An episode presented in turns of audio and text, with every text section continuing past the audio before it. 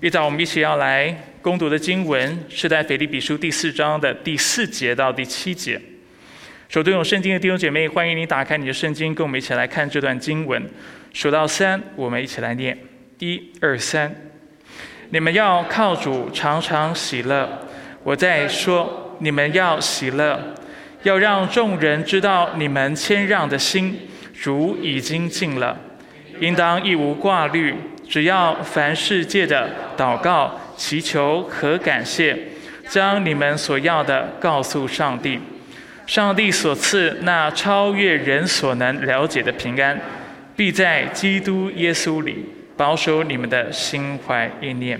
这是上帝的话，弟兄姐妹，请坐。好吧，我们再一次低头，我们来到主的面前，我们来做个祷告。主一早，我们来到你面前，为我们能够敬拜你。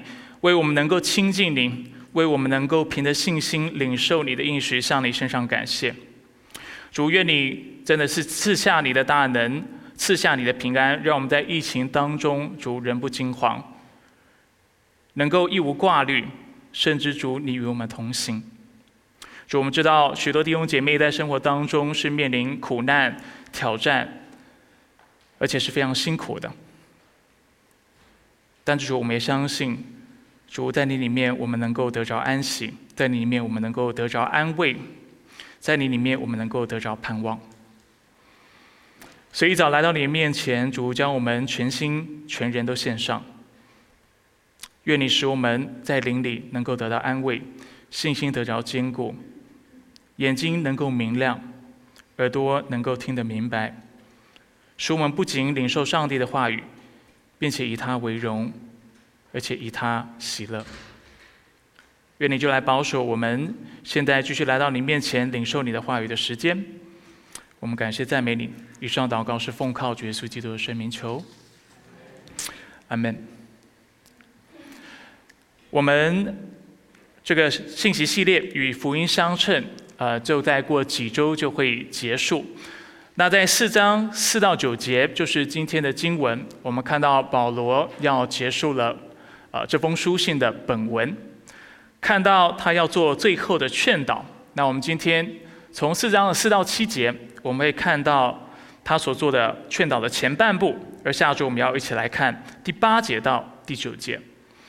那在我们刚才攻读的经文当中呢，我们看到保罗在短短的四节经文当中，一口气给了我们四个吩咐，谈到要靠主常常喜乐，谈到。要让众人知道我们有谦让的心，谈到应当一无挂虑，并且要凡世界的祷告、祈求和感谢，将我们所要的告诉上帝。那这四个看似没有任何逻辑关联，或者是没有连贯关系的命令，其实是围绕着一个非常核心的真理，就是四章五节后半段所谈到的：主已经尽了。因为主已经尽了，所以我们要常常喜乐。因为主已经尽了，我们要让众人知道我们谦让的心。因为主已经尽了，我们应当一无挂虑，凡事借着祷告、祈求和感谢，将我们所要的来告诉上帝。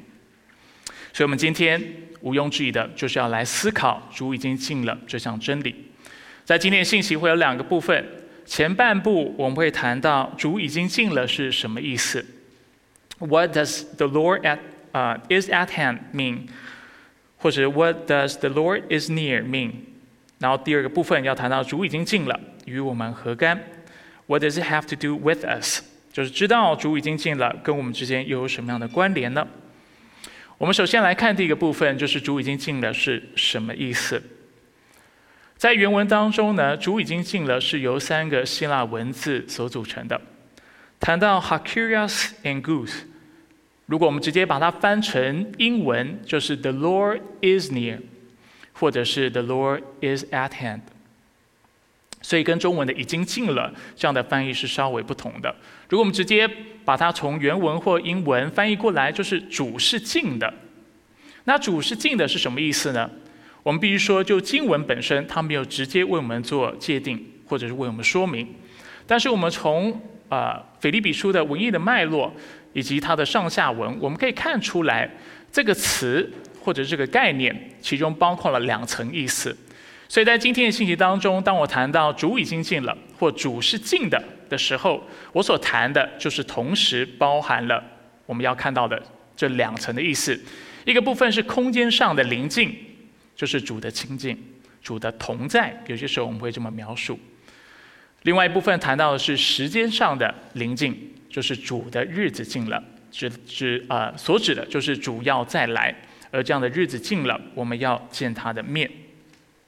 我们先来看第一层的意思，就是在空间上的临近，主的亲近。圣经在许多地方都提到上帝亲近我们，尤其当我们愿意来亲近他的时候。譬如说，在《生命记》第四章第七节，经文告诉我们哪一大国有神明与他们相近，像耶和华我们的上帝在我们求告他的时候与我们相近呢？这里谈到谈到。耶和华，我们的上帝与我们亲近。顺带一提，今天在诗歌当中，我们看到啊，我们唱压位压位，压位其实就是耶和华的意思。啊，只是啊，在过去，当我们谈到压位的时候，应该说啊，就过去的翻译者，当我们在理解压位的名字的时候，他们误以为压位应该是发音为 Jehovah。我解释一下哈，所以压位在原文当中呢，是由四个希伯来文的文字组成的，是 i、v、这四个字母。那母音呢，在原文圣经当中一开始是不存在的，因为犹太人他们看着子音，大概就知道那句话说什么。实际上，当你去注意或者去留意现代的希伯来文。就是以色列现在仍然在使用语言，当然跟旧呃就是旧约的时期是不同的。你会注意到他们是没有母音的，他们的字、他们的句子都只有写出子音，因为母音啊是对那个语言熟悉的人，他们自己会知道怎么补上的。其实我们我今天没有特别用范例哈，很多时候当我们看英文，我不给你母音的时候，但是如果你了解，呃，就是你对英文有一定的熟稔的程度，你看到。子音，其实你就大概知道那个句子在说什么。今天没有机会示范，然后今天要做的补充，啊，也是一开始在预备信息的时候没有想到的。那容许我再回头解释一下。所以刚才我谈到有四个子音，有 e，有些时候是用 y 代表，h 用 h 代表，v 是用 w 代表，然后最后的 h 是用 h 代表。那过去啊，就是翻译圣经的以为那个字是念成 ya ho。va，耶波耶和华就是耶和华，但是最后他们发现，原来这四个子音的母音不是啊跟 o 跟啊，就是不是耶和华或耶和华，但却是啊跟 a 的音，所以是 Yahve，懂我意思吗？其实同一个字，子音是完全一样的，是 y h w h，但是以前以为是。耶和华，但是最后学者才发现，原来那个字应该发音为亚伟，懂意思吗？不懂，我们开主日学再来谈这个事情好了。呃，但是总之呢，就是有些时候你会看到诗歌，与其称上帝为耶和华，你会看到他称他为亚伟，或者是耶威或亚威，其实他指的就是耶和华的意思。其实，在英文圣经，我们会看到亚伟他们一字是翻译为 the Lord。然后 Lord 是全部大写，在中文圣经呢，我们呃没有一个这样的翻译方式。我们过去翻耶和华，因为怕把它翻成亚威，呃使弟兄姐妹的良心受亏损的缘故，所以我们就不敢把所有的耶和华翻成亚威。不然打开圣经的，或者是对旧约，就是对呃和合本圣经非常熟悉的弟兄姐妹一看，哎呀，我的圣经竟然没有耶和华了，全部变亚威或耶威，大家就会觉得很紧张。呃，连我自己 在背经的时候，在呃引用旧约经文的时候，我还是习惯讲耶和华，因为我也觉得讲亚威或耶威很怪，因为这就是我们的传统跟习惯。所以跟大家稍微解释这样的一个背景，这就是我们今天诗歌唱到亚威的时候，我们所表达的意思就是耶和华的意思。回到今天的经文，所以我们的上帝耶和华或者是亚伟，我们上帝耶威或亚威。在我们求告他的时候，就与我们相近。同样的诗篇三十四篇第十八节，也谈到耶和华靠近伤心的人，拯救心灵痛悔的人，让我们看到上帝是亲近我们的。再次提醒大家，我们现在在思考的就是，啊，上帝是近的的意思是什么？或主是近的的意思是什么？诗篇一百四十五篇第十八节谈到，耶和华临近凡求告他的，临近所有诚心求告他的人。事实上，雅各书第四章第八节，当雅各说。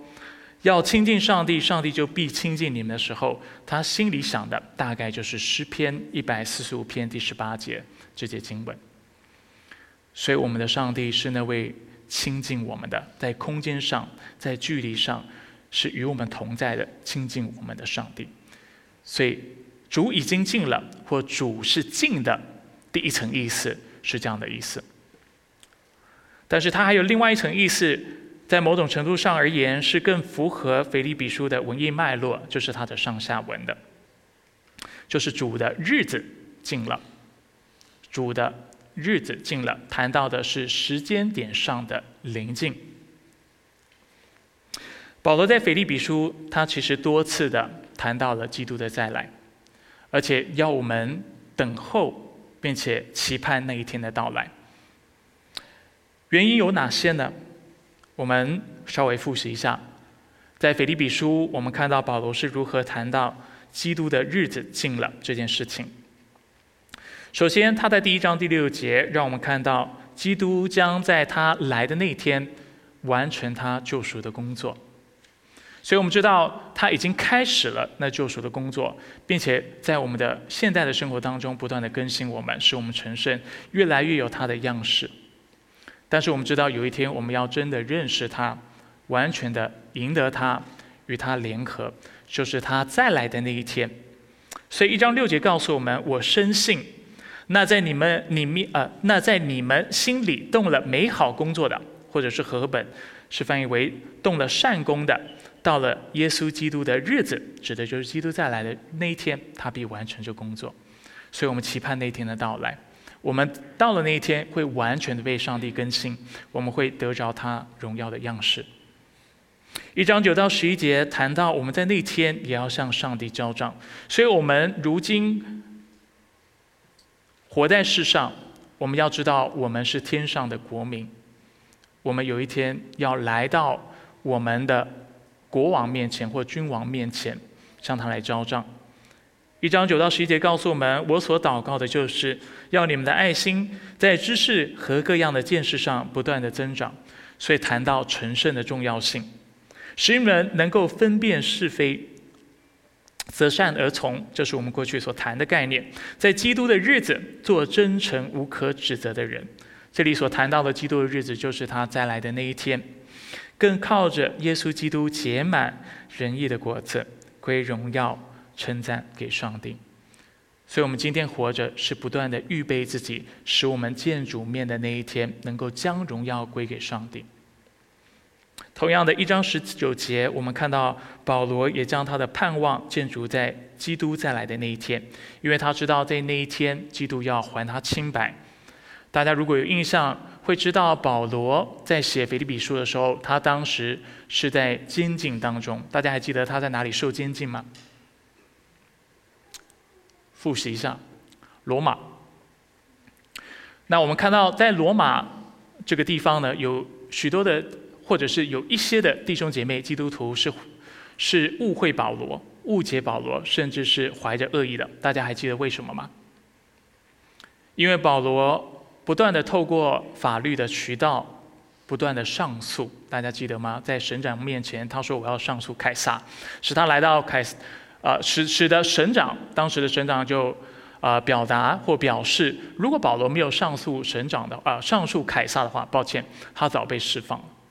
那其实，在教会当中，有些弟兄姐妹就对他的动机是保持非常大的呃质疑的，就是持有非常大的怀疑的，会认为保罗你干嘛不断的要透过法律的渠道来申诉，要为福音来辩护，你这么做是不对的啊，所以他们就在他们就啊。在他们的传福音的工作上，想要增加保罗的苦楚，或者是他在监禁当中或者捆锁当中的苦楚，这也是我们过去所谈到的概念。而保罗知道，基督再来的那一天，上帝会还他清白。他的弟兄姐妹会知道，他不是为了自己的利益不断的上诉，或者是向凯撒上诉。他之所以这么做，是为了在啊世俗权柄的面前证明福音的清白。过去我也跟大家分享，啊，福音的本质并非寻衅滋事，或者是推翻政权的。不仅是过去的罗马政权，啊，对基督教有如此的误解。我们知道，现在许多的政府、许多的政权对基督教也有这样的误解。这就是为什么保罗想要用合法的方式来证明基督教的清白，因为是想要用对方能够理解的方式来让他们清楚的看到，我们所做的事情没有一件事情是犯法的。你不应该抓我，你也不应该迫害基督徒，这是啊与你们自己的法律相违背的，是不合理的。所以保罗也期待主再来的那一天。除此之外，我们看到保罗也知道自己必须向主交账。二章十六节，所以他说他愿意将生命的道显明出来，使我在基督的日子得以夸耀，我没有白跑，也没有徒劳。除此之外，我们在腓利比书当中多次的看到，我们应当期盼基督的再来，因为在那一天我们要得着荣耀。三章十一节，保罗说：“或许我也得以从死人中复活。”大家记得与基督联合所指的，或者是认识耶稣基督所指的，是称义，也是现在不断的成圣，尤其是借着受苦，不断的认识基督复活的大能，并且期盼在见他那一面、见他面的那一天，我们能够得着复活的身体。三章十三到十四节所表达就是这样的概念。弟兄们，我不是以为自己已经得着了，我已经称义了，是的。但是我仍然在不断的更新成圣的过程当中，并且等候基督再来的那一天，使我得着上帝在基督耶稣里从上面召我来得的奖赏。三章二十到二十一节以及四章第一节也说到。我们作为基督徒是天上的国民，并且等候救主，就是主耶稣基督从天上降临。他要按着那能使万有归服自己的大能，把我们这卑贱的身体改变形状，和他自己荣耀的身体相似。他也说到，在末后的日子，腓利比教会就是他的喜乐，他的冠冕。保罗最后如此说。总的来说，腓利比。啊，书整卷书信教导我们的，就是我们应当等候，并且期盼主的日子的到来。而在这里，这就是主的日子近了的意思，因为主在空间上亲近我们，他与我们同在，并且他的日子已经近了，他将要再来，所以我们可以犹如三章呃四章四到七节所说的这四个吩咐，我们能够有喜乐。我们能够谦让，并且我们能够借着祷告，在基督里一无挂虑。所以主主的亲近、主的临近，或主已经近了，是我们就是遵守这四个吩咐的核心原因。所以我们现在要思考：如果我们这样的理解是正确的话，主已经近了，与我们有什么样的关联呢？这里所谈到的就是四章的四到七节所说的四个吩咐。首先，我们要谈到主已经尽了。如果我们知道主已经尽了，或者主是尽的的话，我们就会有喜乐，并且我们能够谦让。我们能够有喜乐，并且我们能够谦让。四章第四节到第五节，保罗说：“你们要靠主，常常喜乐。”我再说。你们要喜乐，要让众人知道你们谦让的心。在这里，保罗给了我们两个嘱咐，两个命令。第一，如果你们真知道主近了的话，真知道他亲近你们，并且他要来的日子已经近了的话，你会有喜乐。第二，你会有谦让的心。等一下，我们会来谈什么是谦让的心。我们先来复习一下，喜乐在圣经当中的意思是什么。过去我跟大家分享喜乐或者跟喜乐相关的词，在腓立比书当中一共出现了有十六次。那基督徒的喜乐呢？简单来说是有两个特征。第一个特征在于基督徒的喜乐并非取决于环境。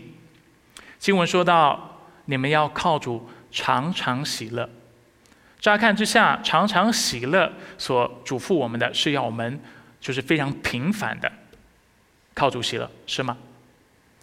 但是其实保罗所说的不只是常常喜乐，当然他的心意是要我们常常喜乐，但却是总是喜乐，always rejoice。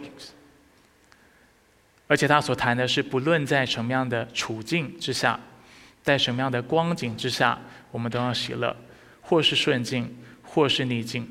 今天我们敬拜的时候唱的第一首诗歌是什么？常常喜乐。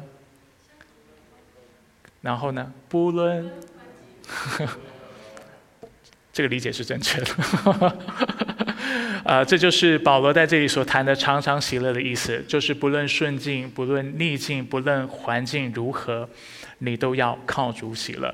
所以，常常所指的不是只是平凡而已，是总是喜乐。不论你的环境是如何，是顺境是逆境，你都要喜乐。所以，这是基督徒的喜乐的第一个特征，是不看环境的，或是并非取决于环境的。第二个特征在于，我们的喜乐是来自于基督。过去我也跟大家解释，靠主喜乐，在英文是说 “rejoice in the Lord”，大家记得吗？是在基督里喜乐，意思就是说，我们并不能够在自己里面找到喜乐。We can't rejoice in ourselves，就是在我们里面，我们的喜乐不是来自于我们的愿望或我们的祈求或我们的渴望得到满足。我们真正的喜乐是外在的，是来自于基督的。当然，我们刚才已经说了，也不是来自于环境，但却是 in the Lord. It's not in the world，靠着这世界得到喜乐。It's not in ourselves，在我们里面找到这喜乐，不是的，因为我们在我们里面找喜乐，我们会发现我们的情绪的浮动会是非常剧烈的。但我们在基督里能够找到那真正很久的喜乐，因为基督是很久不变的，而且他的应许。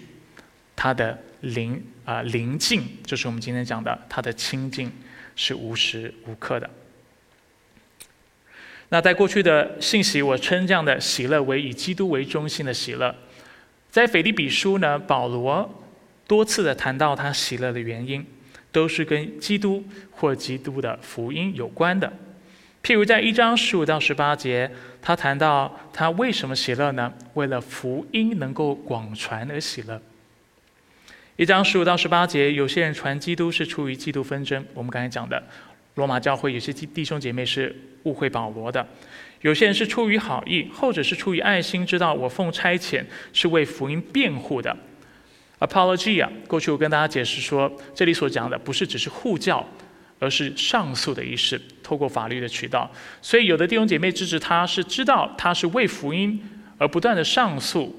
来到凯撒的面前，所以他如今人被捆锁。但有的弟兄姐妹不认同这样的事情，而他们传基督是要让保罗难受，让保罗看到，你看，就是因为你不断上诉，所以你不断的待在监狱里，或者是你是不断的被监禁的、被捆锁的，因为你做了错误的选择。所以他们是出于私意，动机不纯，要企图加增保罗捆锁的苦楚。但是保罗说，这又何妨呢？或是假意，或是真心，无论如何，只要基督被传开了，为此我就欢喜。他的喜乐从哪里来？从福音能够广传而来。我们也看到保罗是因为相信上帝的拯救而喜乐。我们刚才谈到了，因为他知道主最终要使他得着清白。在经文说到，终必使我得释放 （soteria）。我过去跟大家解释，释放也有拯救的意思。保罗知道主再来的那一天，他会拯救我，会还我清白。他所引用的是约伯记里面的经文。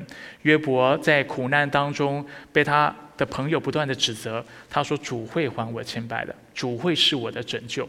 他再来的那一天，我见他面的那一天，他会还我清白，清楚的让我的那三个朋友清楚知道，不是因为我的不义使得这灾难或苦难临到。保罗也是这个意思。我的上诉不是出于私欲，但却是为了福音，主会还我清白。所以他相信上帝的拯救，也因上帝的拯救而喜乐。二章十七到十八节也看到，让我们看到基督徒也应当为了彼此的服侍、彼此的啊谦卑啊爱心的侍奉而感到喜乐。我以你们的信心为贡献的祭物，我若被交奠在其上，也是喜乐。保罗说：“我。”为了服侍你们，造就你们死了，我也甘心。死了我也喜乐，因为是为了基督的缘故。同时他说，你们也要照样喜乐，并且与我一同喜乐。你们要因为我如此爱你们，如此服侍你们而喜乐。同样的，你们要效法我的样式，用同样的爱心、同样的态度来对待其他的弟兄姐妹。那今天的经文也是这个意思，或者是按照类似的逻辑，让我们看到我们的喜乐是来自于基督。保罗谈到是为了福音的兴旺，是为了上帝的拯救，是为了彼此服侍而喜乐。今天他谈到的是，因为我们知道主亲近我们，所以我们有喜乐。因为他赐下圣灵做我们的保惠师，与我们同在，将他的帐幕就是搭建在人间的缘故，他是以马内利上帝，所以我们能够有喜乐，而且我们能够常常喜乐，不论顺境，不论逆境。当然，也因为基督将要再来的缘故，我们会喜乐。因为他要完成他所开始的善功，我们也要在见他面的那一天得着我们的奖赏，完全的认识他，犹如我们刚才所说的。所以主已经尽了，使我们能够有喜乐。啊，我们今天就不再更多花时间在喜乐这个主题上。呃，如果呃就是想要复习的弟兄姐妹，可以回去呃上网回去上网，啊去收听我们过去。的那篇信息应该就叫喜乐吧，大家可以借那篇信息来复习腓立比书是怎么谈论喜乐的。第二，保罗让我们看到主已经尽了这样的真理，除了能够让我们喜乐之外，他也让我们有谦让的心。谦让的心，谦让的心要翻译成中文是很难的，因为在中文当中没有相等的词汇，没有一对一的词汇。我们看一下新约希腊文中文词典怎么翻这个字的。它可以翻译为柔顺，可以翻译为温和，可以翻译为仁慈。英文可以翻译成 yielding，就是相让，可以翻译为 gentle、kind、courteous、tolerant。大家大家有没有发现这几个翻译其实意思都不太一样？有它相近的地方，但是好像都有它稍微不同的这样的细微上的区分。柔顺跟温和。好像稍微不一样，很像，但是又谈到仁慈，仁慈好像所说的是以恩慈来对待别人，对吗？好像是很不同的概念。那这就是为什么谦让这个词很难翻译，因为啊，在中文当中没有一对一或者相等的概念。但是我们清楚知道一件事情，就是这个词的反义词是什么？这个反这个词的反义词是报复 （retaliation）。意思就是说，当我们遇到攻击、不公平的待遇，或者是在迫害的处境之下，也就是腓利比教会所面临的状况，保罗提醒我们：我们不应该用报复的方式来予以反击。这也是人性，对不对？当别人啊，就是不公义的对待我们、亏待我们的时候，我们就想要以恶报恶、以眼还眼、以牙还牙。但是保罗在这里提醒我们，我们要让众人知道我们谦让的心，让弟兄姐妹知道我们谦让的心，也让我们所在的这个社会知道我们有谦让的心。那谦让是什么意思呢？如果用一个比较完整的方式来解释它，谦让的意思所指的是在不公义中不以憎恨或者是恶意回报，却以谦卑的心予以忍忍让，这叫谦让。所以跟我们一般想到谦让的概念是稍微不一样的，它是更啊饱满的、更丰富的一个概念。那在腓立比书当中，我们在许多地方都看到这样的榜样，譬如说保罗，我们刚才已经谈了，他在面对罗马教会弟兄姐妹的误会的时候，他说到只要福音能够广传，对不对？他就喜了。一章十八节到十九节说：“我还要欢喜，因为我知道这是终必使我得到释放。当别人是误会他的时候，误解他的时候，嫉妒他的时候，并且是要加增他的苦楚的时候，保罗如何回应？他用谦卑的态度予以回应，他是忍让对方的。同样的，当教会面对迫害的时候，保罗如何勉励腓利比教会？”他告诉腓利比教会的弟兄姐妹，要用信心、耐心和善行来回应。二章十四到十六节，他说：“你们无论做什么事，都不要发怨言、起争论，好使你们无可指责，诚实无伪，在这弯曲悖谬的时代，做上帝无瑕疵的儿女。你们在这世代中，要像明光照耀，将生命的道显明出来。别人会误解你，会攻击你，不论是教会内还是教会外。”但是你要怎么回应呢？不要发怨言，不要起争论，不要去攻击对方，不要因此而妥协了你的道德体底线，但却要用谦卑，却用信心、耐心以及善行来回应，这叫做谦让。在圣经，我们在许多地方也看到基督也是有如此的榜样。譬如说诗篇八十六篇第五节，经文谈到主啊，你本为良善，乐于饶恕，以丰盛的慈爱对待凡求告你的人。这是七十士译本的翻译。七十士译本所指的就是啊希腊文翻译的旧约圣经，而在希腊文的译本当中谈到饶恕的时候，他用的就是谦让这个字。意思就是说，上帝是本为良善的，而且他是乐于用恩慈对待人的，饶恕人的，所以他是以丰盛的慈爱对待凡求告他的人。虽然我们与他为敌，我们也犯罪得罪他，但是上帝如何对待我们？他饶恕我们，而且他用恩慈对待我们。彼得前书二章二十三节虽然没有谈到我们今天所谈的这个字，但是许多学者都指出，这基本上就为我们呈现了或描述了或表达了基督那谦让的榜样。彼得前书章二三节说到，他被辱骂不还口，受害也不说威吓的话，只将自己交托给公义的审判者。不以恶报恶，但却是忍耐，并且以恩慈相待，为众人的罪而死。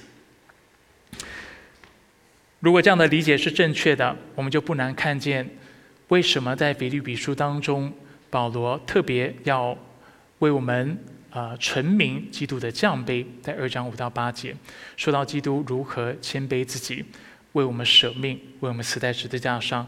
他说：“你们当以基督耶稣的心为心。他本有上帝的形象，却不坚持自己与上帝同等，反倒虚己，取了奴仆的形象，成为人的样式。既有人的样子，就谦卑自己，存心顺服，以至于死，且死在十字架上。这就是今天经文所谈的谦让的意思，在不公义当中，不以憎恨或者是恶意回报，却以谦卑的心。予以忍让。顺带一提，我们在圣经当中常常看到“温柔”这个词，对吧？我们在解经或读圣经最容易犯的一个错误，就在于把我们既有的观念或理解读进圣经里面。很多时候，我们想到温柔，想到的是一个人谈话是非常呃。就是温柔的，就是非常啊柔和的，对不对？然后讲话是非常轻柔的，我们认为这叫做温柔。或者这个人啊，他做事或他的态度是非常体贴。但是其实圣经所谈的温柔不是这个样子，或者他主要强调的不是这个样子。他所谈的就是今天所谈的这个概念。圣经所谈的温柔。是当我们在遇呃遭遇苦难或者不公平待遇的时候，我们能够恒久忍耐。过去在讲爱的真谛的时候，如果大家有印象，我怎么界定恒久忍耐？我谈到是不轻易发怒，这叫温柔；是容忍他人的过犯；是不寻求报复，并且等候上帝的时间。所以，当你读到圣经里面谈到。基督是柔和谦卑的。谈到我们应当要温柔的时候，要非常留意，不要把自己对温柔的概念都读进去。我不知道耶稣讲话是不是轻声细语，也应该不是，是或不是都好。但是我相信一件事情，就是因为他不轻易发怒的时候，所以就算遇到不公平的待遇，他总是能够用非常成熟的、稳重的，而且某种程度上可以说是柔和的方方式来回应。温柔不是很女性化的，或者是啊非常阴性的这样的一个态度。这不是圣经所强调的这样的温柔的意思。温柔的意思就是你不轻易发怒，你遇到不公平的待遇啊，或者是别人要跟你吵架的时候，你不马上去跟他吵，但是你却包容他，等候上帝的时间，甚至是以恩慈对待。爱的真谛一开始就告诉我们，爱是恒久忍耐又有恩慈。他所谈的就是温柔。温柔的人是那用爱来对待他人的人。是不轻易发怒，是很久忍耐的，而且是用仁恩慈来对待人，因为上帝基督也是如此对待我们。所以希望这样的补充对大家有帮助。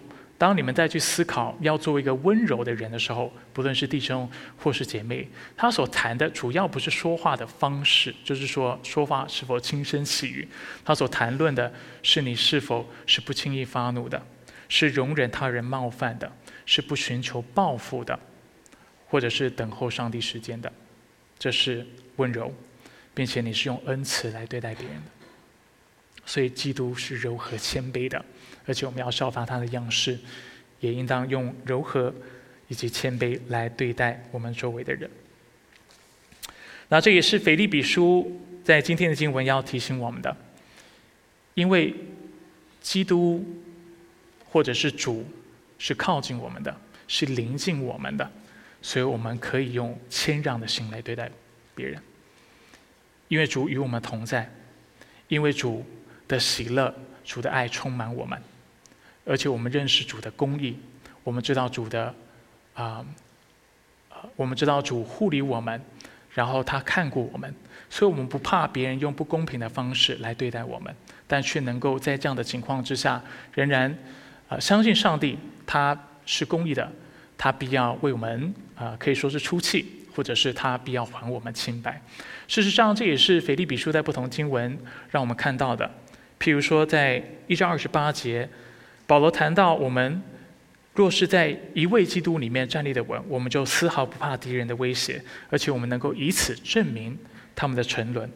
三章十八到十九节说，许多人行事是基督十字架的仇敌，他们的结局就是灭亡。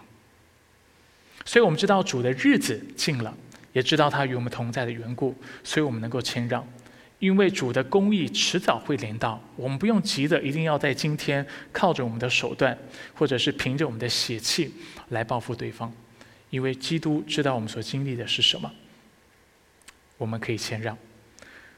所以这是第一个部分，我要跟大家分享的，就是主已经尽了与我们何干。如果我们真的知道主与我们同在，并且知道他要再来，我们会有喜乐，并且我们会愿意谦让。第二个部分，经文让我们看到，当我们知道主已经尽了，就会使我们能借着祷告来得着平安。这就是四章的第六到第七节要教导我们的真理。四章第六到第七节说：“应当一无挂虑，只要凡事借的祷告、祈求和感谢，将你们所要的告诉上帝。上帝所赐那超越人所能了解的平安，必在基督耶稣里保守你们的心怀意念。”大家非常熟悉的经文，也是我们许多人啊都啊就是都会背诵的经文。首先，我要啊先帮助大家把目光放在“一无挂虑”啊这样的一个短语、这样的一个概念上面。啊，这跟啊。登山宝训，耶稣谈到就是不要担忧，是同样的短语。但是我发现基督徒对不要担忧啊这样的一个概念，有些时候有一点误解，会觉得基督徒所谈的不要担忧，就是完全都不用担心，对所有的事情都不用任何的担心或顾忌或顾念或留意。但是显然的，在我们生活当中，我们。看到圣经在许多地方都教导我们，我们不应当用这样的态度来过生活。譬如说，在疫情当中，你要不要担心病毒的感染？某种程度上，如果你过于极端的理解耶稣谈到不要担忧，或者是保罗在这里所谈的一无挂虑的话，你会说，呃，病毒有什么大不了的？我们都在基督里，有什么好怕的？不用戴口罩啊，不用打疫苗啊，我们都会没事。你认同吗？显然大家不认同，不然你们今天不会都戴着口罩，口罩对吧？所以圣经并非否认健康的担心或关心。譬如说，你的孩子跌倒受伤了，然后血流不止，你要不要担心？还是你在那里啊？主都医治，无所谓，就留吧。在主里我是有平安的，都不用担忧。当我们仔细去研究啊，就是挂虑或担忧这个词的时候，我们会发现它所谈的是过分担心，unduly concern，就是过头的、过分的。健康的、合宜的担心是是合理的。譬如说。我们应当为未雨绸缪，对不对？我们要做职涯的规划，我们要为我们的未来，呃，生活做打理，这都是理所当然的。或者是我们要想到我们孩子以后的教育、以后的生活，为他存钱。我相信多数的弟兄姐妹都做这样的事情，而且认为这是重要的。那这是这是某种程度上的关心或担心吗？是，而这个这样的担心是健康的。但是有的担心是过头的。我们开始去担心一些我们人不能够决定的事情，譬如说未来的未知，对不对？以后的未知，很多事情我们不能掌握。我的事业会如何？或者在疫情当中，有很多事情是我们没有掌控的。你可以做好防疫的工作，但是如果你的家人没有做好防疫的工作，他来拜访你，或者是你的孩子，我们在座有许多，我们今天我们这段时间聚会人数减少的。就是现场聚会减少的原因，也是因为很多家长因为孩子可能在学校确诊了，就把病毒带回家里，使得父母也确诊，他们就需要做隔离的工作。啊，在这个疫情当中，很多事情是防不胜防的。那有没有可能我们会过过分的担心？有可能的。我们去担心我们不能够去在我们能力范围外，或者是啊在我们的主权范围外所能够顾及的事情。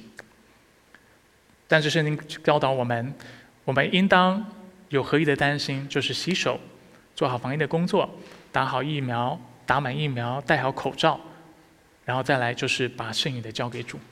因为说真的，在什么其他的场合会遇到什么样的病毒感染，很多时候真的很难说。我知道一些被病毒感染的人是防疫工作做的比别人都还要细心的人，也知道有些人是完全不做防疫工作，至今仍然不被感染的。所以这个事情有些时候真的说不准的，但是总的来说呢，是要提醒大家不要过分担心。我们为自己的未来也会过分担心，为子子女的，就是成就有我们也会过分担心。我们为自己的啊寻找配偶，或者是啊我们以后的工作会是什么，我们也会过分担心。需不需要有某种程度上面的去留意啊去做我们可以做的，可以合一点的情况下。但是我们要非常谨慎。这里所说的“一无挂虑”，所谈的是不要就是在各样的事上不要过分的去担忧，这就是应当一无挂虑的意思。应当一无挂虑，但是父母要做的事情还是把孩子要带出聚会现场，对不对？他不能一无挂虑就说：“那我不管大家的感受，我都不需要担心，也不需要关担心大家的想法。”所以健康的担忧是合理的。那所以在这点，我要为大家厘清，这也是耶稣在登山宝训要提醒我们的：不是任何的担心、任何的计划都不做，但却是让我们清楚的知道，我们不要过分的担心未来的未知，我们只能交给神。在我们能力范围外，我们无法顾及的事情，我们也只能交给神。经文接着为我们解释：如果我们有。担忧的状况或过分担心的状况的时候，我们该怎么办？他说要祷告，凡事借着祷告、祈求和感谢，将我们所要的告诉上帝。祷告就是解决我们心里的担忧最好的方式。在经文当中谈到祷告、祈求，或者是将你们所要的，英文是 request。这三种不同描述祷告的方式或不同的词汇，啊，我读的解经书啊，我也查了原文。首先查原文呢，呃，很难查出个所以然，因为三个词汇的意思是非常靠近的。那我也查了非常多的结晶书，基本上我所查的，就是我能力范围所查的所有的结晶书都说这三个词汇，你不要过度的去分析和区分。基本上保罗在做的是，他是用三个不同修辞的方式在表达祷告的重要性，懂我的意思吗？就好像我们在写作的时候，我们要谈同一个概念，但是为了让我们的呃，就是作文或我们的。呃，就是文字不要的那么啰嗦唠叨，我们就用不同的方式来表达同一个概念。同样的，保罗也是在这里用不同的方式为我们表达祷告的重要性。你可以称它为祷告，你也可以称为是祈求，你也可以称为是把所要的告诉上帝。但是它的意思是一模一样的。总之就是祷告。你心里担忧吗？就是来到神的面前祷告。在经文当中，接着告诉我们，祷告的时候我们应该要有的态度，就是谢恩或者是感谢。在中文圣经当中，我们比较难看到这样的一个逻辑关系，因为在圣在中文圣经当中，我们看到好像是透过三种不同的祷告方式，祷告、祈求和感谢，来到主的面前，把我们所要的告诉他。但其实，在英文当中，这样的一个差异，就是祷告所指的更多的是态度，啊，是更为清晰的。在 ESV 谈到。But in everything, by prayer and supplication, with thanksgiving，所以特别讲到是 with，呃，a certain kind of manner，就是借着某种的态度，我们来到神的面前来祷告、来祈求，并且 let your request 把我们所要的 be made known to God，把我们所要的来告诉上帝。那为什么要谢恩呢？因为一切的恩典。一切的美善是从他那里而来的，而且我们刚才也谈到主进了的这样的一个概念，因为主是与我们同在的，主是以马内利的上帝，并且他是乐意赐福给我们，而且护理我们、保守我们的神，所以我们总是用感恩的态度来到他的面前来祷告。为什么感恩？因为在祈求以前，你我所需要的，他早已知道了。因为在祈求以前，因为我们是他的子民，我们知道他一定会看顾我们，会保守我们。所以祷告虽然不一定会按照我们所祈求的得到我们要的，但是我们会有平安，这也是经文界的要我们说明的。所以我们总是带着感谢的心、感恩的心来到他的面前，知道我们亲近他的时候，主就必亲近我们。所以当我们。带着感谢的心来到主的面前，向他祷告的时候，上帝所赐那超越人所能够了解的平安，就必充满我们。这句话的意思是什么呢？如果大家对和合本非常熟悉，我们会知道这节经文谈到平安是谈到出人意外的平安。呃，出人意外这样的一个表达方式本身也是非常抽象的。在这里谈到超越人所能理解或了解的平安，也是不容易理解的。简单，他所说的就是上帝所赐的平安，是超过我们人的理性或我们的小脑小脑袋可以想象的。很多时候，当我们遇到困难的时候，我们想要怎么样来得到安全感？就是按着自己人的手段、人的智慧去解决，是吗？或者我们就开始心里在想。对不对？就是兵来将挡，啊，水来土掩，然后我要怎么应对？对不对？就是以一招还一招。那我们就希望用这样的方式来得着平安。但是经文告诉我们，也提醒我们，很多时候我们担担忧，如果我们希望透过人的手段，或总是想要透过我们的方法去得到平安的话，我们一定会很失望，因为我们刚才已经谈了，未来有许多的未知。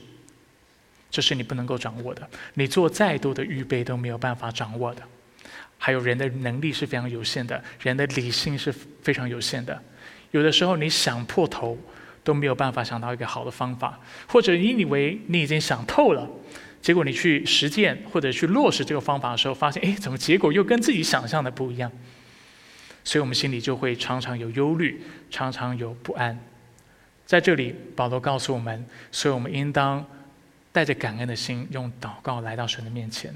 而当我们能够如此行的时候，我们会得着平安，而且这平安是出人意外的，或者是超越人的理性或人能够想象的。是哇，我从来没有想象或从来没有想过上帝能够用这样的方式让我得到平安，或用这样的方式来解决我们眼前的问题。就像上帝如何救赎这个世界一般，没有人能够想象上帝是借着赐下他的爱子，并且死在十字架上来解决罪的问题，想都想不到。就旧约圣经的教导，如果我们是跟法利赛人一样的话，我们还以为是靠着人的行为，靠着人的功德，靠着行律法，我们来解决罪的问题。万万没想到，上帝所赐的方法是更美的。他要改变的不仅是我们的行为，他是要透过改变我们的内心，来改变或处理那人心中罪的问题，使我们从心里面愿意来顺服他，使我们能够在灵里，在基督里得到我们灵魂的饱足。这也就是为什么经文接着告诉我们，上帝所赐的平安是超人、超越人所能了解的，并且是在基督里的，而且必在基督耶稣里或者耶稣基督里。犹如我们的喜乐是在 in Christ 或者 in the Lord 才能够找到的，我们的平安也是在基督里，不是透过环境，不是透过我们的能力，不是透过我们的手段，但却是透过我们因为能够透过与基督联合做他的百姓而得着的。大家还记得吗？我们在三章八到十一节，我不知道有没有打出来，谈到我们与基督联合，我不再念这个经文哈。与基督联合谈到的概念，或者谈到是有呃三件有关救恩的事情。第一个部分谈到的是称义，第二个部分讲到的是成圣，第三个部分讲到的是得荣耀。我们在称义的事上是与基督联合的，然后我们生命不断的在受苦、在受难当中，我们经历神的大能，看到我们有着宝贝在这瓦器里，是为了显明上帝的大能。对不对？所以不断的在苦难当中经历神，然后我们也是在得荣耀的事上与基督联合，这就是我们平安的所在。因为上帝承诺我们，我们是称义的。上帝所开始的善功，他也要完成。他在我们生命当中不断的在更新我们的生命，而且我们最终一定会得荣耀。所以就这个意义上，我们在基督里能够得到那最满足的平安。因为他的伤，他的话语，他的应许永不落空，天地都要废去，但他的话语怎么样？却要永远长存，是吗？所以在基督的话语，在基督里，在他的应许当中，因为我们能够做他的子民，做他的百姓，因为我们是天上的国民，因为我们的名字记在生命册上，大家记得吗？这腓立比书不断强调的概念，所以我们有平安。事情不一定按照我们所想象的发生，或者是按照我们所祈求的蒙应允，但是因为知道主与我们同在，这就主进了的意思，并且他要再来的缘故，我们能够有平安，而这样的平平安能够保守我们的心怀意念，能够保守我们的思想，保守我们的情感，保守我们做的决定，使我们不陷入那焦虑或不落入。那忧虑当中，这就是这节经文所要应许我们的。有一位在二战当中曾经，呃，被纳粹的军人抓住，而且关在集中营的一位犹太人，他之后也成为一个呃心理学家，他的名字叫 Victor Frankl，他的一本书。Man searching for meaning，他谈到了他过去在集中营当中的观察。他说他在集中营当中看到，总的来说可以把集中营当中的里面的人分成三类。第一类的人呢，指的是犹太人在集中营当中，他会开始放弃道德的底线，他会开始偷窃其他犹太人的东西，并且他会跟。纳粹的军人合伙，甚至一起欺负其他的犹太人。他说这是第一种人。第二种人呢，是在于他死亡之前，他就已经成了一位活死人，或者成为僵尸，或我们所谓的行呃，就是行尸走肉。他虽然活着，但是他是完全没有盼望的。然后他活，他甚至每天是呃无精打采的，甚至死的时候是整个人缩在一起的，是非常。啊软弱的，是非常没有盼望的。他说：“第三群人很有意思，就是虽然他们在集中营，但是他们却能够持续的勇敢面对生活，并且能够继续用爱心、用谦卑的心去服侍、去关心周围的人。”那他就说了：“为什么第三种人在这样的一个处境当中、苦难当中，仍然能够坚持道德的底线，并且过有爱心的生活？”主要的原因就是因为他们并没有将他们的平安建筑在这个世界上，并不是在这个世界找平安，也不是在他们里面找平安，但却是他们。往往是在信仰当中，在集中营的里面的人不一定所有的人都是信耶和华的，我们必须啊厘清这个事情。但是他说，的确，所有能够在这样的一个困境、困难当中，能够继继续坚持道德的底线，能够有活泼的生活，并且热心的去助人的人，他通常是能够在自己以外，并且在集中营以外去找到他的平安，找到他的喜乐的。那在这里，我也想鼓励弟兄姐妹，这就是为什么我们常提醒弟兄姐妹不要在这个世上找平安。因为如果你要在这个环境找平安，这个环境环境只要不按照你所想象的啊临到你，或者是你的环境是不再像过往如此这么顺利的话，那你就会失去的平安，你就会失去的喜乐，或者是你想要靠着你的手段，靠着你的智慧，但是你能够想象吗？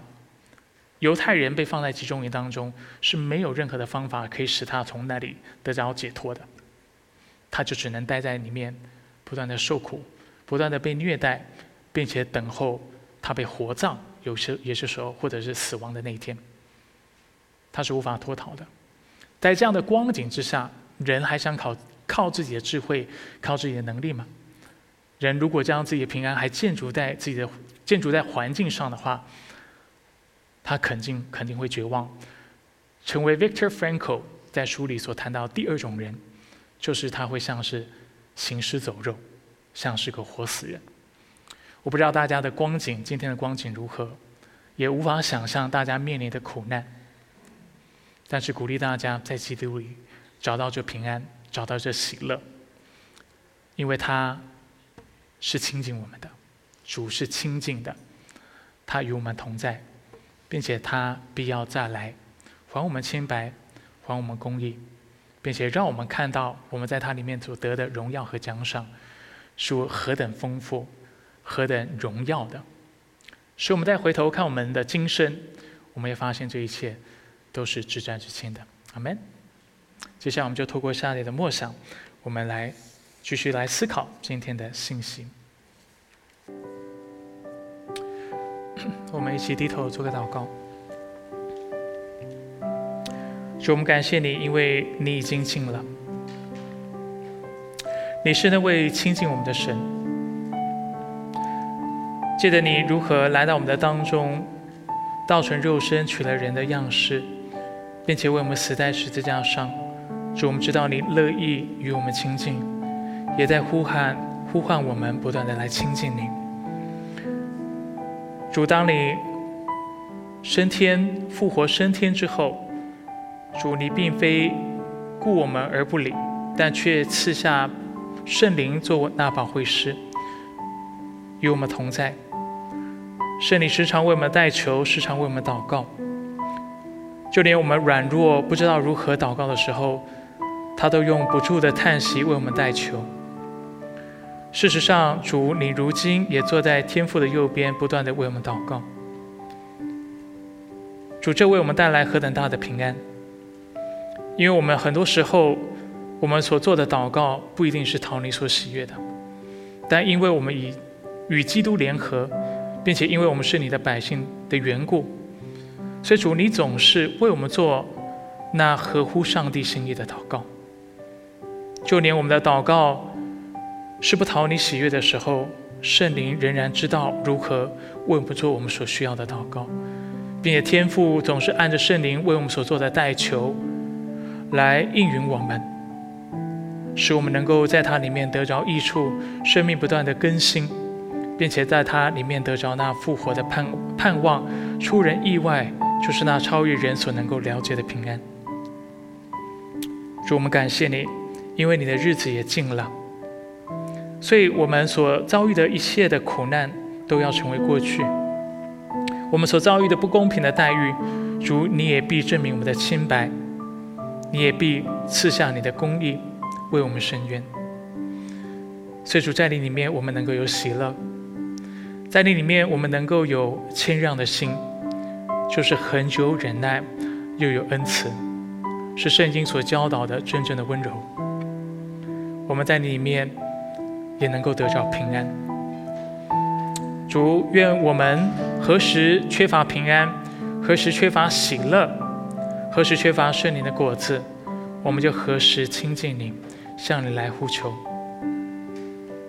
愿主，我们知道你乐意将万福赐给我们，你乐意亲近我们，你乐意与我们同在，帮助我们，使我们生命成圣。